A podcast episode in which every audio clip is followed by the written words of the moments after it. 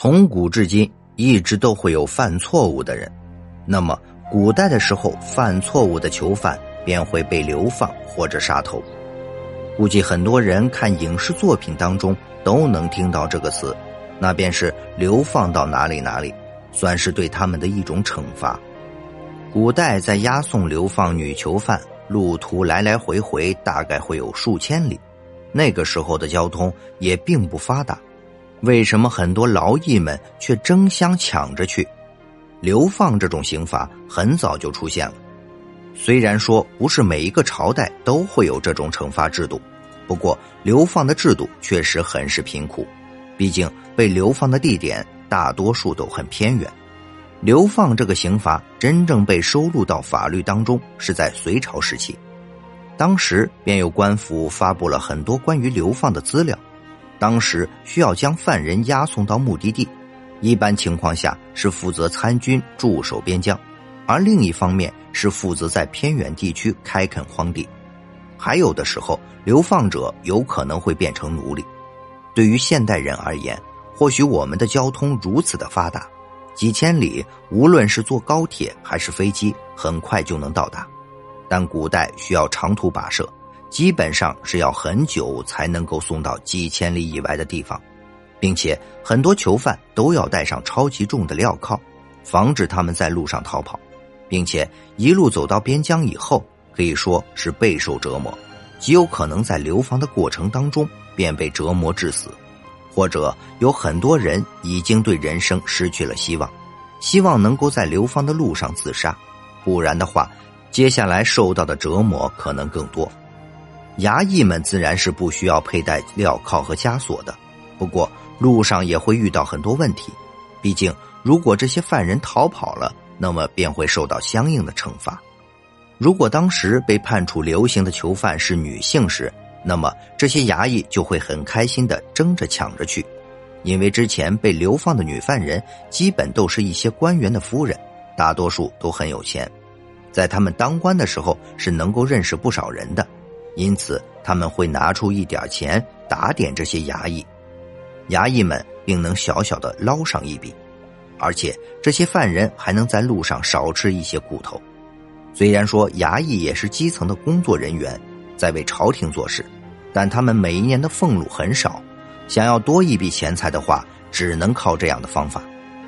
如果说这些衙役能够带女刑犯去流放的话，他们还能够得到很多打点的钱。并且有不少女囚犯，他们日常的首饰珠宝也会私藏很多。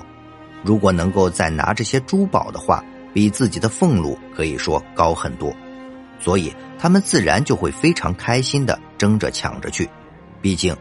如果去流放的话，还要经过很多地区，这些衙役自然是相当于为国家做事，无论是生活还是言论，都要比囚犯自由很多。因此。如果喜欢游玩的官差的话，在押送往流放地区的过程中，还能够看一看各路的风景，可以说是一举好几得，并且这些衙役也并不需要担心女性可以逃跑或者能够伤到自己，毕竟这些女犯人他们的体力远远不如男人，因此衙役抢着押送女囚犯，可以说只有好处无坏处，也不会担心自己因为失职而受到惩罚。流放是古代非常重的一种刑罚，虽然说并不像砍头那么夸张，但由于古代的交通不便，如果被流放至几千里以外的地方，可能这一生都不会再见到自己的家人，可能永远都会在一个偏远的地区工作，它的残忍程度也非常高。虽然说死刑听起来可怕，但毕竟死了便死了，可流放却让人一直经受折磨。并且那些原本为官或者生活非常自在的富贵子弟去流放以后，也会因为长时间的做苦工而被折磨致死。被流放的女眷，他们也会非常的痛苦。虽然说在有人帮忙打点的情况下，能够稍微幸福舒服一点，但毕竟是囚犯，不可能过得那么悠闲。还有一些没有钱的女囚犯，很可能会死在路途上。毕竟路途遥远，又没有官兵的照顾，这些女性大多数体质都偏弱，尤其在古代那样的封建社会下，女性本来就不会干多少脏活累活，身体素质很差，因此大多数都会因为受到了精神和身体上的双重打击而失去生命，也是非常可怜的一件事情。还有最明显的一点就是，这些衙役能够拿着皇室给的金钱去往其他的地方，不用再受到上面人的管束。